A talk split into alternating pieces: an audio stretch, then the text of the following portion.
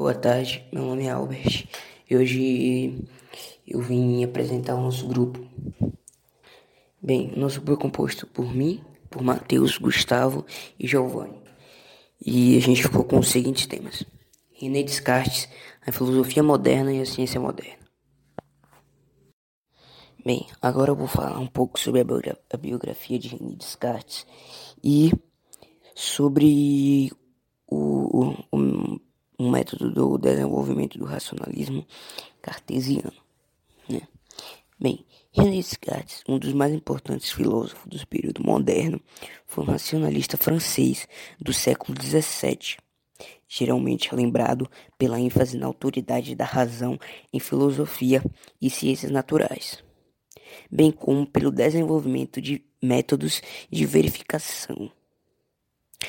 René Descartes é responsável pelo desenvolvimento do racionalismo cartesiano, segundo o qual o homem não pode alcançar a verdade pura através de seus sentidos.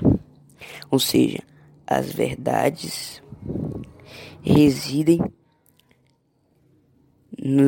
nas abstrações e em nossa consciência, no qual habitam as ideias inatas. Bom, eu vou falar da nossa filosofia moderna ou filosofia atual.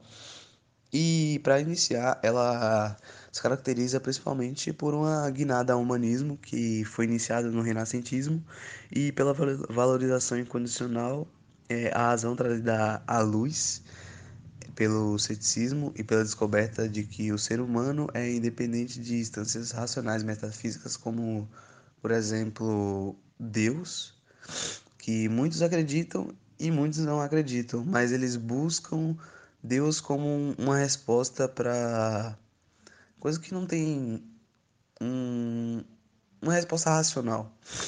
E eles usam, utilizam de Deus para descobrir seu intelecto.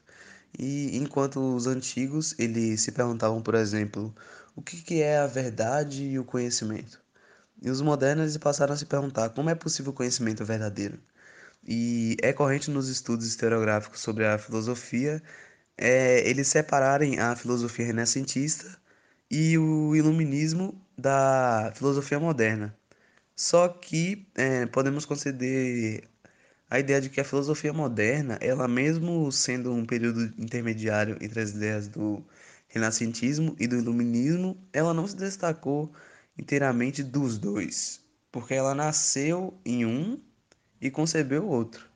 E para entender a modernidade é preciso então olhar para o que aconteceu antes e depois dela, antes e depois da nossa filosofia moderna.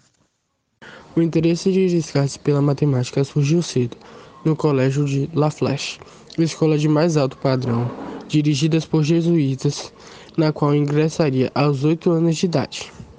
Mas por uma razão muito especial e que já revelava seus pendores filósofos, a certeza, a certeza que as demonstrações ou justificativas matemáticas proporcionassem.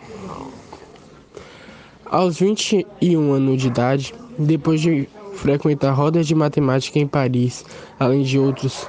Já graduado em Direito, ingressava voluntariamente na carreira das armas, uma das poucas opções dignas que ofereciam a um jovem como ele, oriundo da pobreza menor da França durante os quase nove anos que serviu em vários exércitos, não sabe de nenhuma proeza militar realizada por Descartes.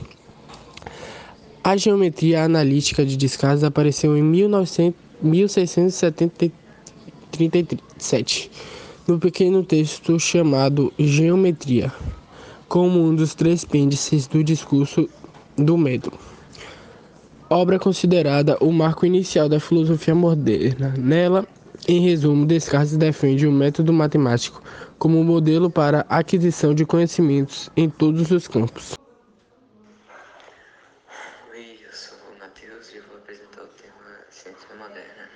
Isso é a ciência que conseguiu articular o método de observação e experimentação com os instrumentos técnicos, sobretudo o telescópio e o microscópio.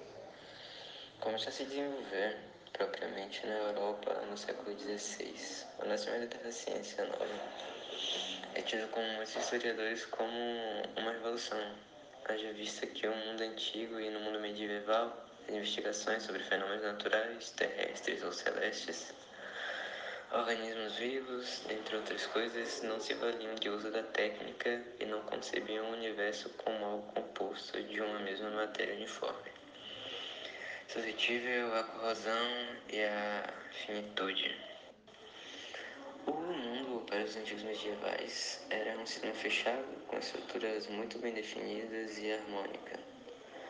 De grosso modo, o, um cosmos havia, segundo a terminologia aristotélica, um mundo sublunar, abaixo das estrelas celestes e a lua, isto é, um terreno finito, cheio de imperfeições, e o mundo sublunar cujos corpos celestes não poderiam ter as mesmas imperfeições que os terrenos. Essa concepção foi absorvida pelos doutores da Igreja Católica em uma complexa e muito fértil combinação de doutrinas da criação e investigação da natureza. Soma-se essa combinação perspectiva cosmológica desenvolvida por Ptolomeu, concebia a Terra como sendo o centro desse cosmo harmônico.